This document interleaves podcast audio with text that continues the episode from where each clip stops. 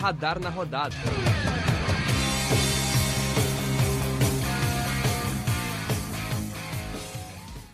Bom dia, boa tarde ou boa noite para você que nos acompanha aqui no Radar Esportivo. Está começando mais um Radar na Rodada nessa semana.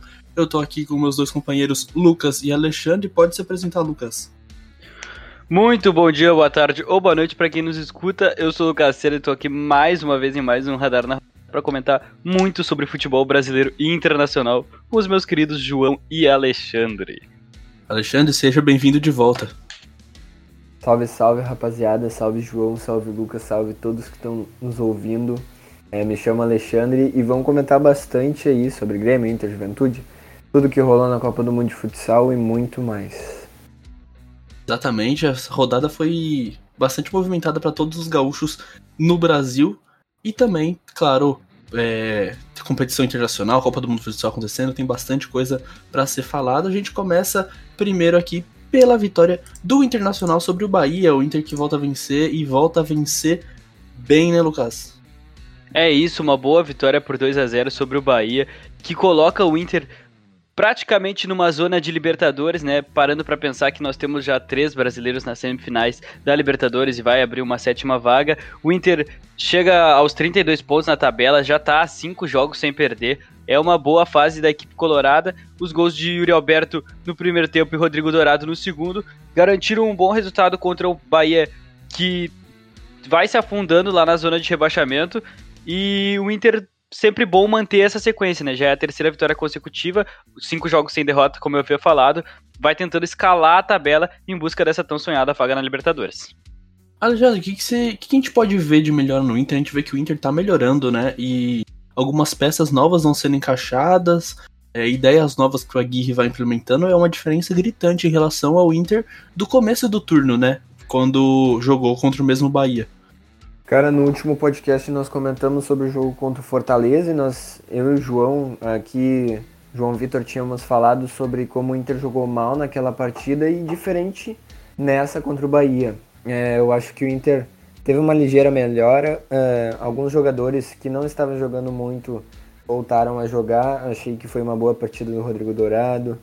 É, a zaga bem consistente, como sempre, já são apenas 8 gols uh, sofridos em 13 jogos. É uma marca que de uma zaga que hoje não, quase não toma gols. E novidades no time, como o Paulo Vitor, depois vamos puxar um, um, um, debate sobre o Paulo Vitor. Mas no geral acho que o Inter foi bem, e o Roberto indo bem.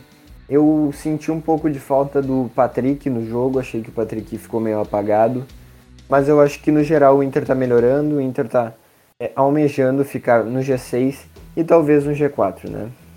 É exatamente isso. O Inter agora que chega à sétima posição do Campeonato Brasileiro, como o Lucas disse, basicamente zona de Libertadores, já que muito provavelmente o campeão da Libertadores estará no G4 até o fim do Campeonato Brasileiro e o campeão da Copa do Brasil provavelmente também. Isso sem contar que temos dois brasileiros nas semifinais das, da Copa Sul-Americana, com bastante chance de termos outra final brasileira, né?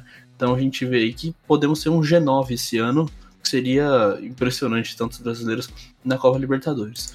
Se no lado vermelho de Porto Alegre tudo é alegria, no lado azul continuam-se as dificuldades acontecendo. O Grêmio saiu derrotado por 4 a 2 por Atlético Paranaense na Arena da Baixada e continua afundado na zona de rebaixamento. Lucas.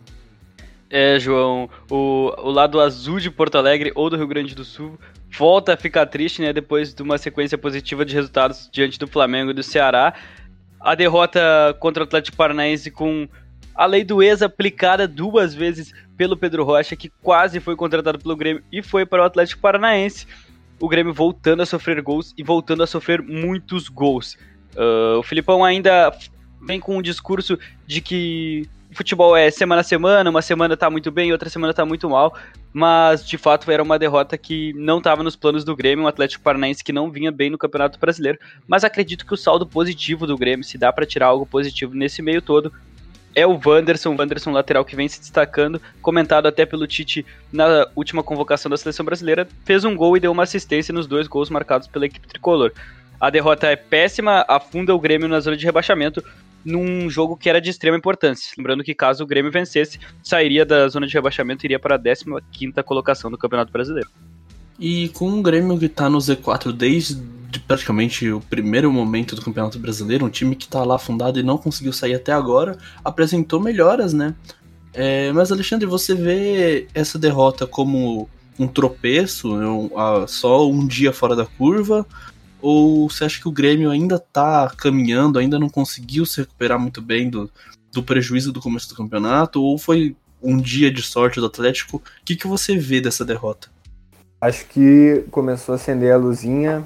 É, eu acho que o Grêmio tem que tomar muito cuidado com a questão do rebaixamento, ainda mais agora que depois o, o Juventude ganhou, que é um dos principais times aí contra o rebaixamento, e o Grêmio perdeu contra o Atlético Paranaense.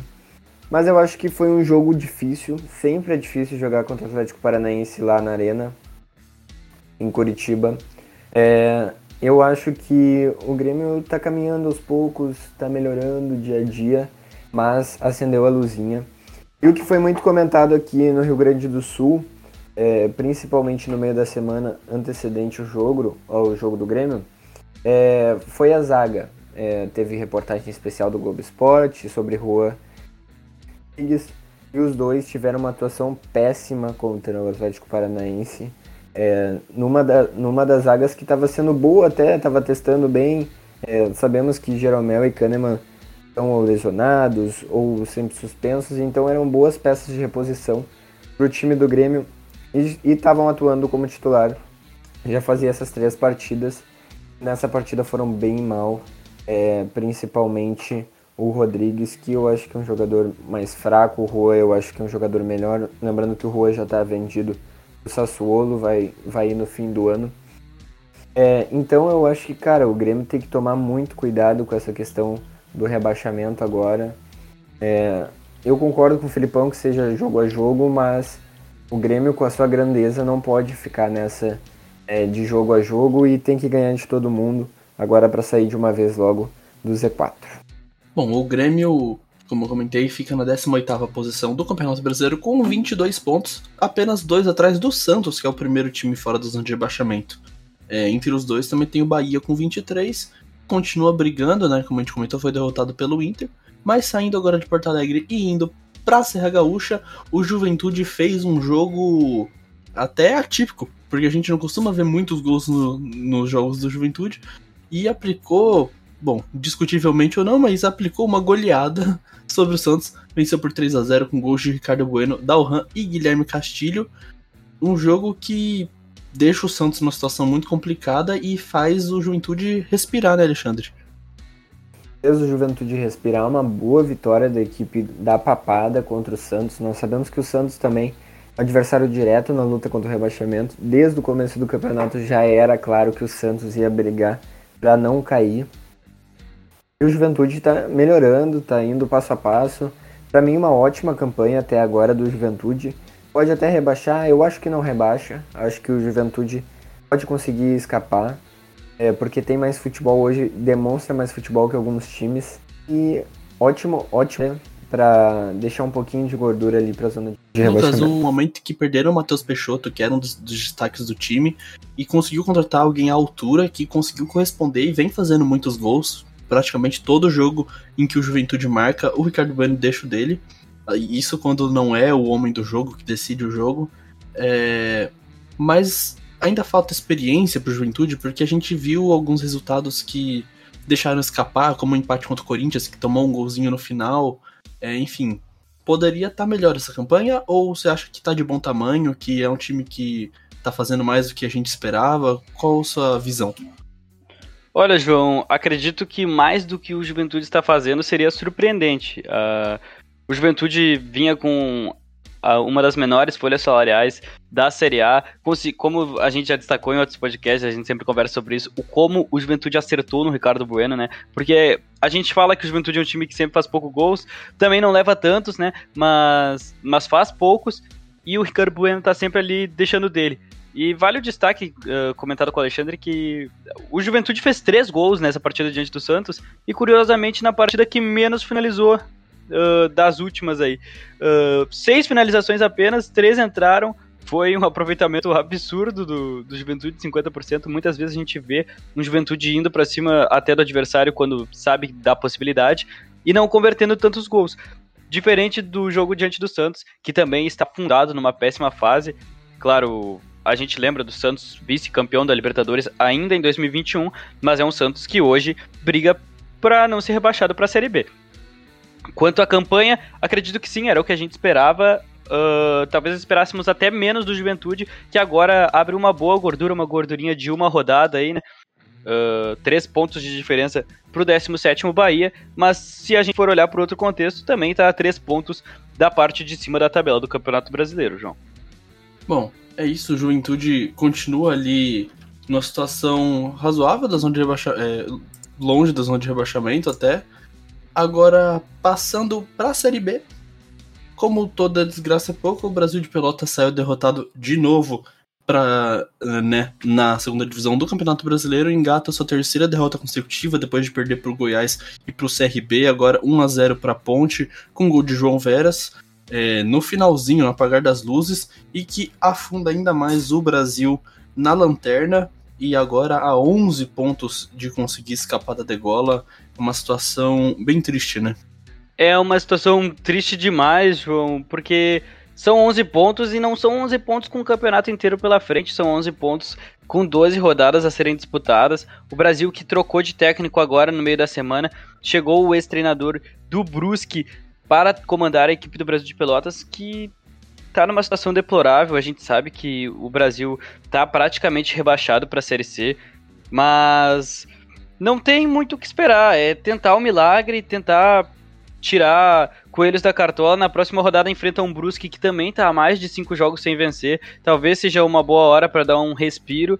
Mas a situação é muito difícil, são cinco pontos para o vice-lanterna, 11 para fora da zona da degola. O Brasil, de fato, com um pé na Série C já, João.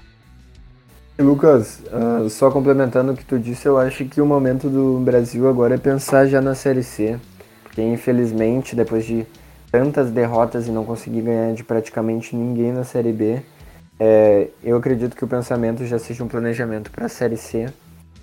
E esse planejamento tem que ser muito bem feito para manter é, no, no ano seguinte já o Brasil de Pelotas na Série B de novo, como foi aquela escalada incrível que teve é, lá por 2016, 2017, onde subiu já pra, da série D para C, da C para B e se manteve na B durante dois anos aí.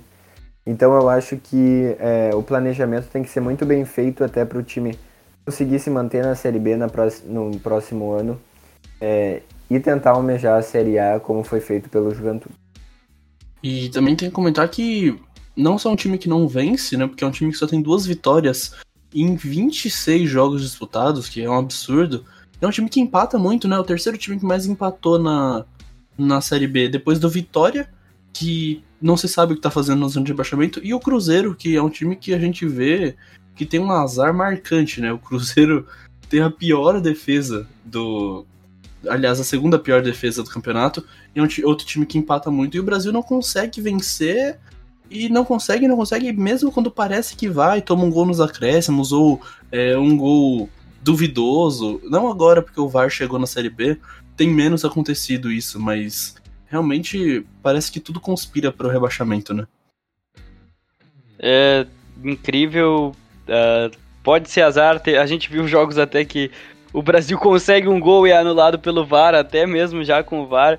Que aí é o correto, obviamente, mas por falta de sorte, talvez esse jogo tivesse acontecido antes do retorno. Mas enfim, não tem onde arranjar desculpas, não devemos arranjar desculpas. Uh, o rebaixamento é muito provável já.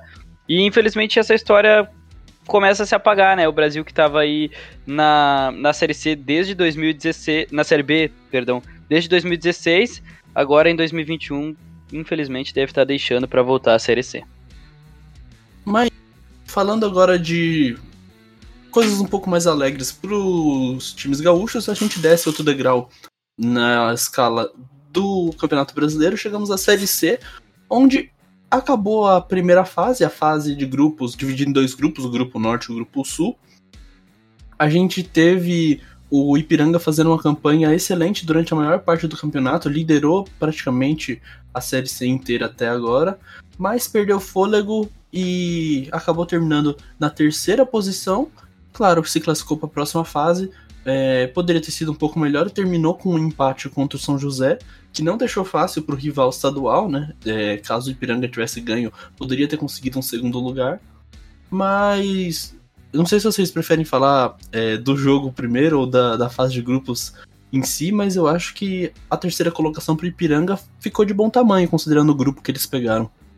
Com certeza, João. Mas a gente sabe que o Ipiranga poderia mais também, né? O Ipiranga, uh, cinco rodadas atrás, era líder uh, absoluto, até mesmo na frente do Novo Horizontino, que fez uma ótima sequência de jogos. E a gente até comentava muito aqui no podcast do Ipiranga poder administrar quem ele queria pegar depois, né? Porque a classificação era praticamente certa para a próxima fase e foi o que aconteceu. Não sei se foi o caso desse jogo contra o São José, mas com certeza o Ipiranga já devia estar tá de olho em quem enfrentar na próxima fase, pois o São José era uma equipe que não disputava mais nada na Série C e o Ipiranga ainda disputava essa terceira, segunda colocação junto com o Ituano. Uh, acredito que o saldo é muito positivo dessa Série C. O Ipiranga de novo se consolidando entre os oito melhores da Série C. Tomara que consiga o acesso dessa vez. E o São José, por outro lado, também uh, chegando na Série C e se mantendo, que é muito importante, até porque se a gente visse antes do campeonato começar, talvez o São José fosse um dos favoritos ao rebaixamento, o coisa que felizmente não aconteceu. É, acho que. Eu não sei se realmente o Ipiranga preferiu administrar o grupo da próxima fase, porque quando a gente olha para os grupos, né? É, não, agora o, o, nome muda, são grupos C e D, já que grupos A e B eram os da primeira fase. O grupo C é composto de Botafogo da Paraíba, Criciúma, Ituano e Paysandu. O Ipiranga é, teria essa vaga do Ituano, né? E é um grupo muito equilibrado, é um grupo que você não consegue falar quem vai subir, diferente de Manaus, Novo Horizontino, Tombense e o próprio Ipiranga, que é o grupo D, que é um grupo que acho que já tem alguns favoritos um pouco mais definidos. É, resta esperar, porque são algumas rodadas, são seis rodadas, né? É, os jogos são compostos de ida e volta.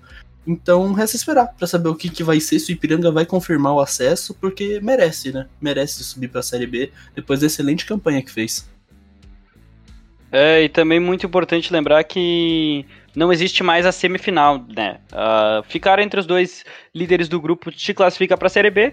Ser líder do grupo significa ir para a final e também conquistar o acesso para a Série B. Bom, é, agora descendo para o último degrau do nosso querido Campeonato Brasileiro, a gente chega na Série D, onde os dois gaúchos que avançaram à próxima fase conseguiram se manter é, e estão aí brigando, estão nas oitavas de final.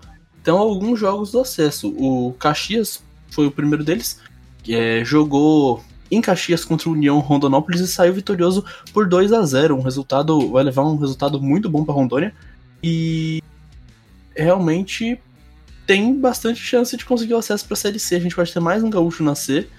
É, caso o Ipiranga não suba e com o rebaixamento do Brasil e o acesso do Caxias, a gente pode ter quatro times gaúchos na Série C. Seria praticamente o Campeonato Gaúcho, né? É, o outro gaúcho que tá na quarta divisão é o Esportivo de Bento Gonçalves, que jogou em casa contra a Ferroviária de São Paulo, Ferroviária de Araraquara, e saiu derrotado por 2 a 1 é, Leva um resultado um pouco difícil para São Paulo. O jogo é domingo, dia 3, na Fonte Luminosa. Mas é, há esperanças, né? O Esportivo conseguiu virar já na, nos 16 avos de final. Nunca se sabe o que pode ser e, bom, o acesso são três jogos, né? É muito importante destacar isso mesmo, João, que o Esportivo virou um jogo diante do Santo André, que foi vice-líder do seu grupo, né? Tá certo que a Ferroviária foi líder absoluta, com uma das melhores campanhas da fase de grupos. Vai ser um jogo muito difícil para o esportivo, mas eles já passaram por algo semelhante contra uma equipe muito forte. São três jogos do acesso e três jogos, acredito que para o Caxias, mais favorito esse acesso, são três jogos de voltar à Série C depois de seis anos, né? O Caxias que não disputa a Série C desde o ano de 2015. É, o Caxias, com certa representatividade aqui no estado do Rio Grande do Sul, seria de grande importância voltar a subir mais um degrau na, nas divisões nacionais do futebol brasileiro. Inclusive, há a possibilidade de termos outro clássico da polenta, né? É, em pouco tempo, caso os dois times avancem. Então, não seria nenhum absurdo ter até um clássico da polenta para decidir vaga, né? Seria um dos maiores clássicos gaúchos dos últimos anos no Campeonato Brasileiro, eu diria. Agora, passando, saindo do Campeonato Brasileiro profissional, a gente chega no Campeonato Brasileiro Sub-20, onde o Grêmio e o Internacional estão disputando.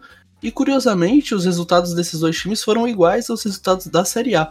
O Grêmio saiu derrotado no Paraná por 4 a 2 para o Atlético Paranaense e o Inter ganhou do Bahia por 2 a 0 é, ambos os times seguem em, tentando entrar no G8. É, o G8 que é completo pelo Fluminense com 26 pontos. E Grêmio e Inter, ambos têm 26 pontos também, estão em nono e décimo, respectivamente.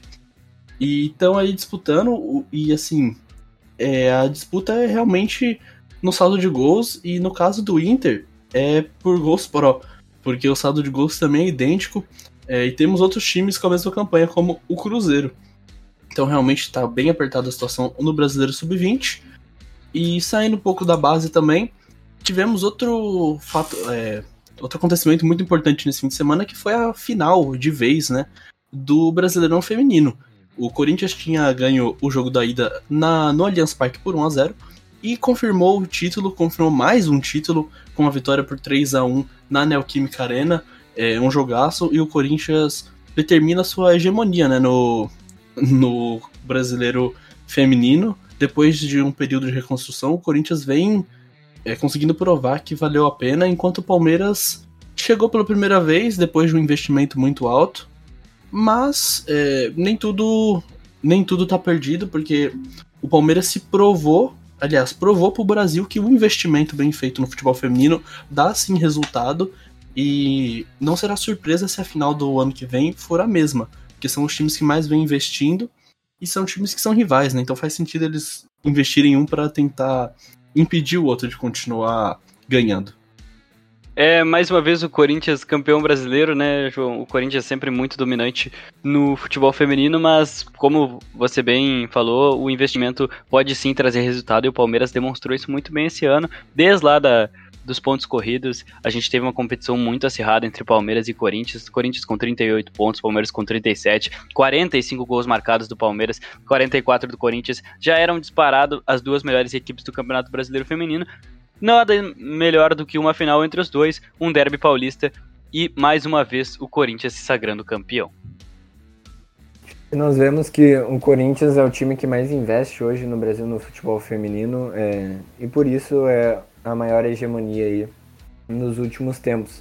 E tomara que esses investimentos de Palmeiras e Corinthians incentivem outros times a, a investir mais no, no esporte feminino, é, aqui a dupla Grenal está tentando investir mais, mas a gente sabe das situações do clube e tentar priorizar um pouco mais o futebol feminino para que daqui a um tempo, daqui a uns 10 anos, pelo menos a gente possa ter uma igualdade é, legal no Brasileirão feminino e no Brasileirão masculino com os mesmos incentivos. E seria muito legal ver os times que estão mais fortes no Campeonato Brasileiro masculino, como, por exemplo, Flamengo e Atlético Mineiro, que são times que têm um investimento absurdo no masculino, mas que no futebol feminino são times praticamente. É, até errado o termo, mas são times meio que insignificantes, coadjuvantes, né? É, são times medianos, não, não chegam a brigar por nada. O Flamengo, aliás, brigou, mas no começo do, do, futebol brasileiro, do futebol feminino no Brasil, quando eles implantaram o Campeonato Brasileiro nesse formato, o Flamengo chegou a brigar, mas não muito. E o Atlético também não, nunca chegou a brigar, até porque o investimento é um pouco mais recente. Mas são times de peso, tem outros times de peso também. Uh, como o, o, Cruzeiro, que é outro time com a camisa pesada, os dois times do Rio, do Rio, Grande do Sul, como vocês comentaram, os outros times do Rio de Janeiro também, como o Vasco, que é outro time pesado, são times que se tivesse um investimento a gente vê que talvez até mesmo pro futebol de seleção, né, seria muito bom, porque o Brasil é um país com um potencial absurdo em todos os esportes, e em um que está crescendo absurdamente, que é o futebol feminino, que hoje em dia tá tendo a devida importância, né? Tá tendo a devida visibilidade, né? Que sempre deveria ter tido. E a gente vê agora que, quem sabe, pode dar frutos no futuro até pra nossa seleção. Agora, falando em seleção, tá tendo Copa do Mundo de futsal E o nosso querido Brasil, depois de um jogo bem apertado, um jogo duro, venceu o Marrocos por apenas 1 a 0 nas quartas de final e passou para a semifinal, onde vai ter Brasil e Argentina de novo. E a gente gosta de Brasil e Argentina, né? Que jogo vai ser esse Brasil e Argentina, né? As duas seleções voando. É, o Brasil a gente sabe que é um dos melhores elencos hoje do futsal e desse, dessa Copa do Mundo. A Argentina passando de uma complicadíssima Rússia, é, empatando de 1 a 1 e ganhando nos pênaltis. Com ótima atuação do goleiro argentino, que é bom a gente ficar de olho nesse goleiro que é muito complicado. É, mas eu acho que o Brasil é mais seleção. Eu, eu falei desde o início da Copa do Mundo. O Brasil tem um dos melhores elencos hoje do futebol mundial. Uma das melhores ligas hoje é a brasileira. E fora os brasileiros que jogam na Europa, né, em Barcelona, Movistar, é, na Rússia, em, em, times muito complicados aí de se ganhar. É, eu acho que o Brasil é o principal favorito e caso passe da Argentina nessa semifinal, pode enfrentar ou Cazaquistão ou Portugal numa possível final. Eu acredito que seja Portugal e daí vai ser uma final histórica. Brasil e Portugal, as duas melhores seleções hoje do mundo. E é curioso porque a gente teve alguns. É, tá sendo uma Copa do Mundo com vários clássicos, né? É, então a gente teve já Argentina e Paraguai se enfrentando. A gente teve Uzbequistão e Irã. E agora a gente teve, além de Irã e Cazaquistão, que foi outro grande jogo, e a seleção do Cazaquistão chegando na semifinal com. Inclusive alguns brasileiros, né? Se não me engano, acho que tem brasileiros na, na seleção do Cazaquistão. Também tivemos Espanha e Portugal, que foi outro jogaço, né? Então, assim, uma Copa do Mundo de, é, de altíssimo nível, né? É, lembrando Rússia e Argentina também. Sim, Rússia e Argentina. É que não foi exatamente um clássico, né? Mas foi outro jogo muito equilibrado. Claro, foi pros pênaltis. E a gente só pode esperar o melhor para essas semifinais, né? Vocês têm algum palpite para final ou para os resultados dessa semifinal? Então, João, acho que não tem como palpitar muito assim. Eu acredito que o Brasil é favorito sim diante da Argentina, torcemos para que se classifique para a final, mas do outro lado também tem um Portugal fortíssimo que vem de ótimas estrelas. Temos o Cazaquistão do goleiro brasileiro naturalizado cazaquistanense, o Iguita, que é um baita goleiro, melhor goleiro do mundo. Então, são quatro seleções fortíssimas que quem passar com certeza vai fazer um belo espetáculo, uma bela final. E a gente vê bastante essas seleções como Cazaquistão, Rússia, Irã, crescendo bastante na popularização do futsal, né? Muito graças aos nossos brasileiros que jogam lá. E se fosse para dar um resultado, eu acredito que seria Brasil 2 a 1 na Argentina, jogo bem complicado, e Portugal ganhando do Cazaquistão por 2 a 0. Ricardinho brilhando em uma possível grande final, Brasil e Portugal. Eu, já que você arriscou, eu acho que eu também vou arriscar. Eu diria que vitória simples por 1 a 0 do Brasil, jogo pegado mesmo. E eu acho que o Cazaquistão ganha, não sei por quanto, mas eu, eu diria que o Cazaquistão é, faria essa final meio que uma surpresa, né, para nós. E acho que a final é Brasil e Cazaquistão. Já que vocês apostaram, eu também vou, né? Não vou ficar em cima do muro. Uh, eu apostaria no 1 a 0 do Brasil também, o Brasil que vem ganhando de resultados por apenas de um gol de diferença. E eu vou de Cazaquistão na final, um 2 a 2 com Portugal. E nos pênaltis, o nosso Iguita brasileiro vai brilhar. Tomara que ele entregue na final, então, né? O coração brasileiro fale mais alto e Brasil campeão mais uma vez. Com certeza. Ele pode ser muito bom, mas quando ele vê a amarelinha do outro lado, ele vai ter que entregar pra gente, João. Bom, voltando para o nosso Brasil e voltando para o Rio Grande do Sul, também tivemos rodada na divisão de acesso, onde está jogando o Inter de Santa Maria. É, Alexandre, tu pode falar um pouco mais dos resultados para gente? Claro, João. Nós tivemos pela rodada atrasada, rodada 7, Avenida e São Gabriel, onde o Avenida ganhou por 3 a 1 e o Inter de Santa Maria ganhou de 1 a 0 do Guarani de Venâncio Aires. Já pelas rodadas normais, a rodada 11, nós tivemos 2 a 1 Cruzeirinho em cima do Brasil de Farroupilha, União Frederiquense 2 a 0 no Tupi, Piranópolis e Igrejinha empatando em 1 a 1 Bagé e Guarani de Venâncio Soares empatando em 0 a 0 Passo Fundo ganhando do Glória por 2 a 0 Lajadense ganhando de 1 a 0 do Inter de Santa Maria, Guarani ganhando de 1 a 0 do Avenida e São Paulo ganhando de São Gabriel por 3 a 0. Então o Inter de Santa Maria participou de duas rodadas essa semana, uma na quarta-feira e outra no domingo, ganhando uma do Guarani de Venâncio Soares e perdendo uma para o Lajeadense. Atualmente, o Inter de Santa Maria é o quinto do grupo B, com 14 pontos, estando apenas a um ponto do São Paulo com 15 e a 3 do Guarani de Venâncio com 11. Eu tinha comentado no, último podcast a importância de ganhar no Guarani, porque o Guarani estava na frente do Inter e essa importância foi bem concretizada com a vitória em cima do Guarani de Venâncio passando eles ficando na quinta colocação e pleiteando já subir uh, para o gauchão na Série A. O que, que vocês acharam do, do Inter de Santa Maria e o que, que vocês acham que o Inter pode é, almejar no campeonato? Eu acho que agora a situação fica complicada, né, Alexandre? Uh, o Inter SM, claro, é apenas um ponto de distância do São Paulo, de Rio Grande, mas a gente tem adversários difíceis, complexos daqui para frente, né?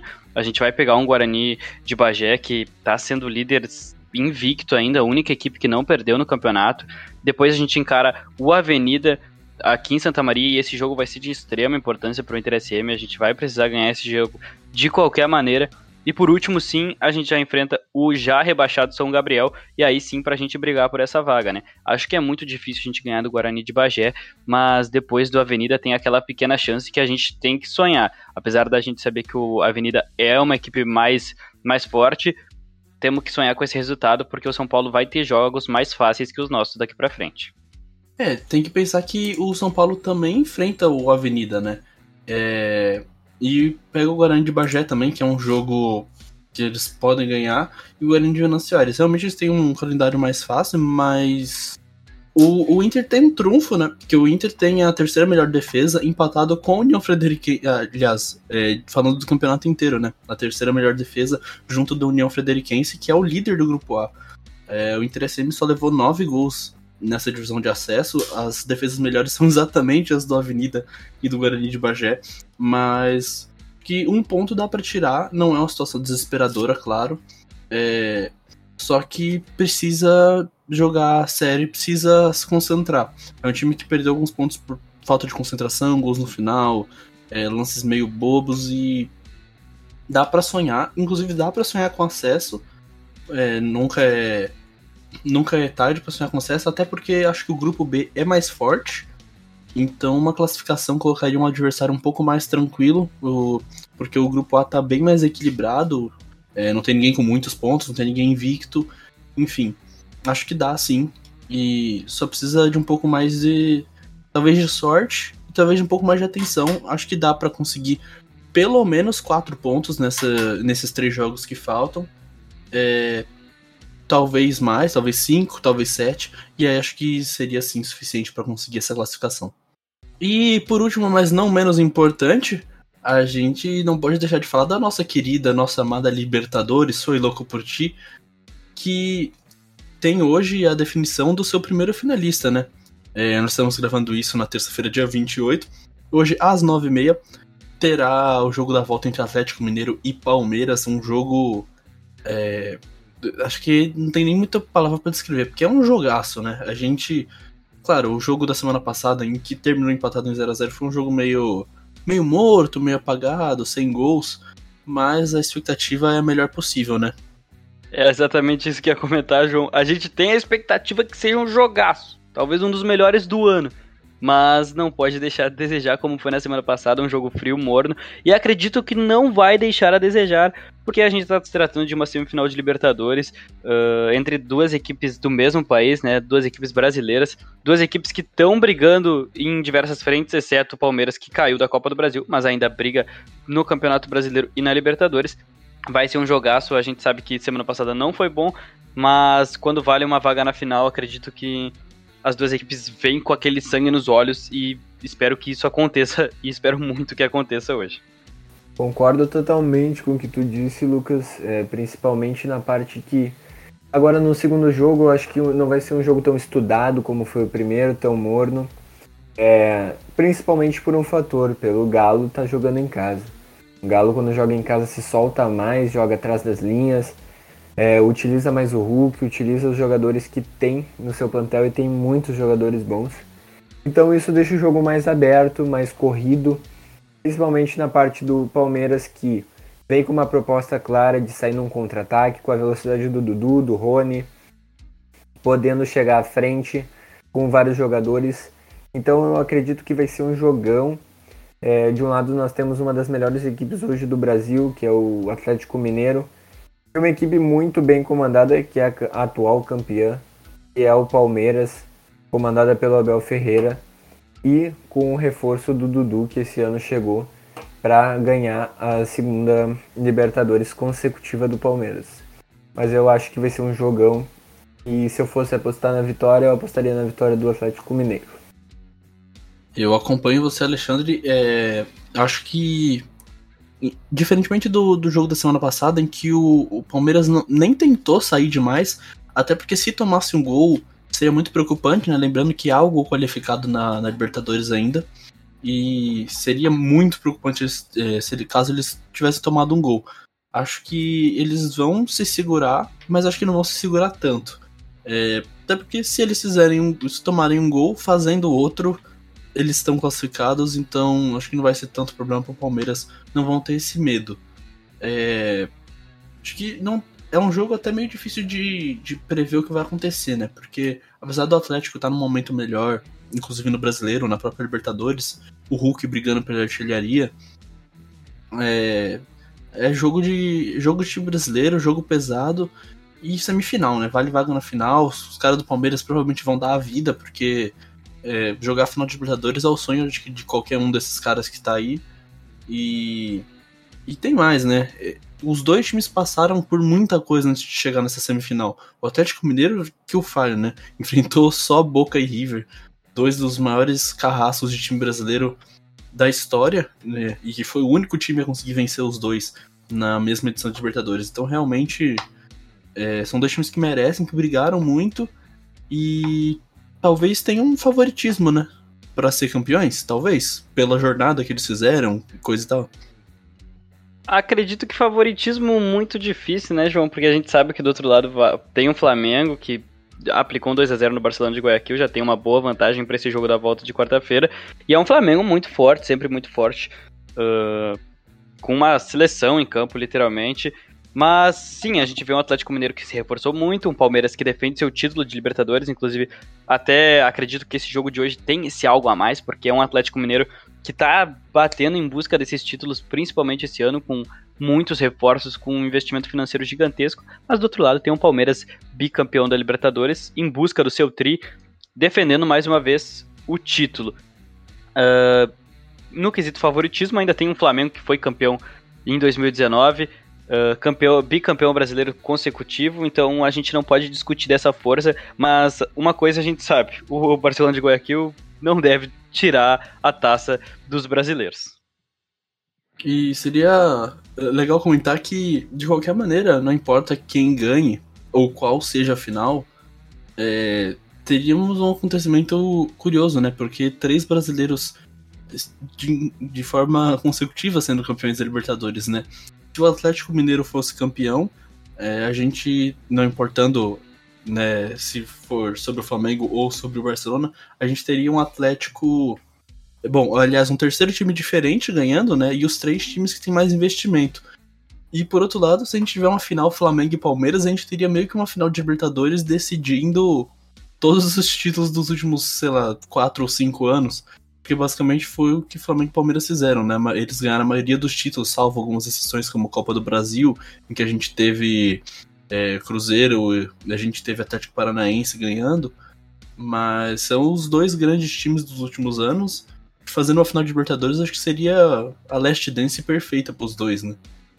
Com certeza, João. No contexto histórico curto aí, né, dos últimos 3, 4 anos, é uma dominância completa de Palmeiras e Flamengo, os times que tiveram claramente um maior investimento, mas a gente sabe que investimento só por si só não ganha, não ganha jogo, né? Foi um bom trabalho dentro do campo também e trouxe resultado. A gente não pode negar, né? O Flamengo bicampeão brasileiro, campeão da Libertadores, um Palmeiras que conseguiu títulos brasileiros, conseguiu a Copa do Brasil, conseguiu sua Libertadores. Então são um enfileirado de títulos que aí sim seria um grande finale mas eu acredito que não seria um grande final olhando para o contexto futuro, né? Que acredito que as duas equipes ainda se manterão muito fortes.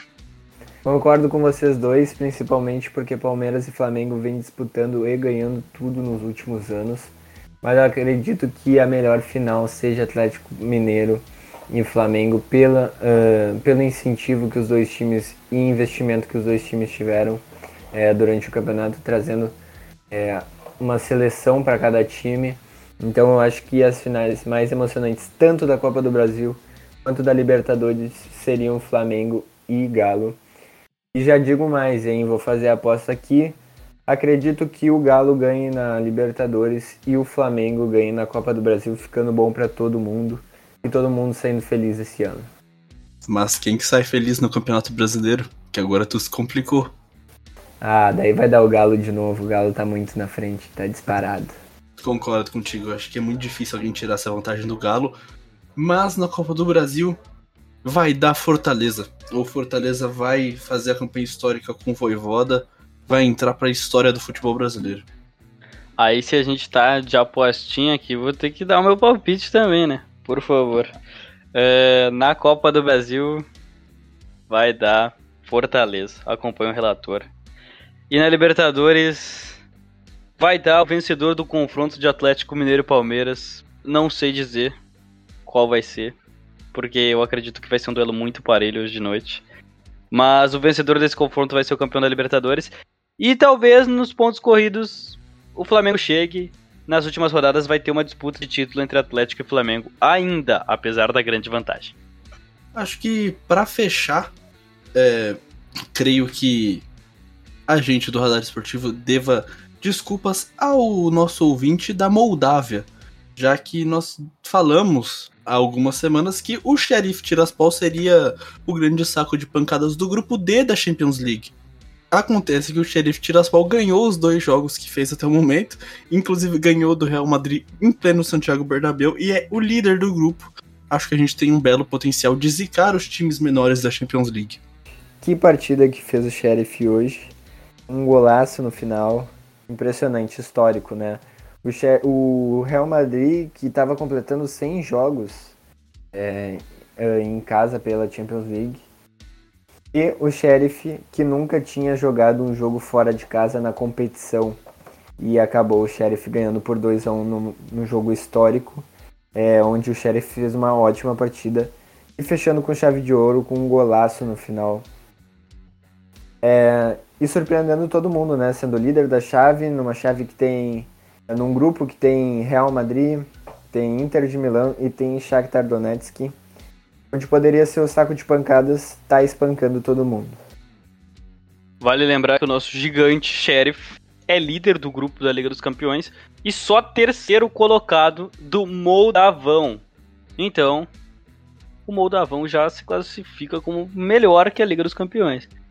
Brincadeiras à parte, né? Uh, o Sheriff, primeiro time da Moldávia a chegar em uma fase de grupos da Liga dos Campeões e já começa fazendo história. A gente subestimou o grande, gigantesco Sheriff, que por enquanto vai sendo a grande surpresa do futebol europeu. Não, e tem que comentar, tem que respeitar porque o Sheriff nos últimos três jogos, contando com o de hoje, fez 13 gols, tá? Não é pouca coisa, não. Ganhou de 7 a 0 do Dinamo Alto Tiraspol, que é clássico regional, clássico da cidade de Tiraspol. 7 a 0 em clássico é muita coisa. Então, realmente 7 tem que a 0 em clássico fora de casa. Fora de casa, não é pouco, não. não.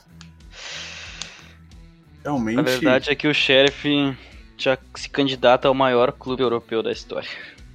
Realmente, acho que a Champions desse ano tá no papo. Mas, brincadeiras à parte, fala, deixando de falar do nosso querido Sheriff, a gente vai encerrando por aqui essa edição do Radar na Rodada. Falamos de tudo que tinha para falar por hoje. É claro que semana que vem a gente já deve dar nossas atualizações sobre a final da Libertadores, já que ambos os finalistas já estarão definidos. Então a gente vai ficando por aqui. Obrigado a todos que nos ouviram. Lucas, suas considerações finais. Muito obrigado, João. Muito obrigado, Alexandre. Muito obrigado a todos que nos ouviram. É sempre uma honra estar participando aqui do Radar na Rodada e falando muito sobre futebol. Hoje também sobre futsal, futebol nacional e internacional. Futebol Gaúcho. É sempre uma honra estar aqui. Muito obrigado a todos os ouvintes e até a próxima. Alexandre, suas considerações finais também.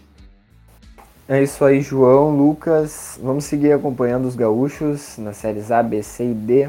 Vamos torcer pelo Brasil na Copa do Mundo de Futsal, torcer pelo Inter de Santa Maria na divisão de acesso e comentar na próxima semana sobre todos os assuntos do futebol que estão acontecendo neste exato momento. Muito obrigado pela presença dos dois.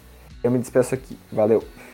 Então é isso. Para você que quiser acompanhar todos os projetos do Radar Esportivo, você pode seguir a gente nas nossas redes sociais, no Twitter, no arroba RadarUFSM, no Instagram, no arroba Radar Esportivo. E você pode, claro, ouvir os nossos outros podcasts. A gente tá aí no Spotify ou no seu agregador de podcasts preferido. Tem o Radar na Rodada, tem os Jogos Históricos, teve o Radar Olímpico que a gente fez durante o período das Olimpíadas. Então tá é muito legal o projeto que a gente faz. Tem texto no Medium toda semana também. Então é isso, a gente vai ficando por aqui e valeu!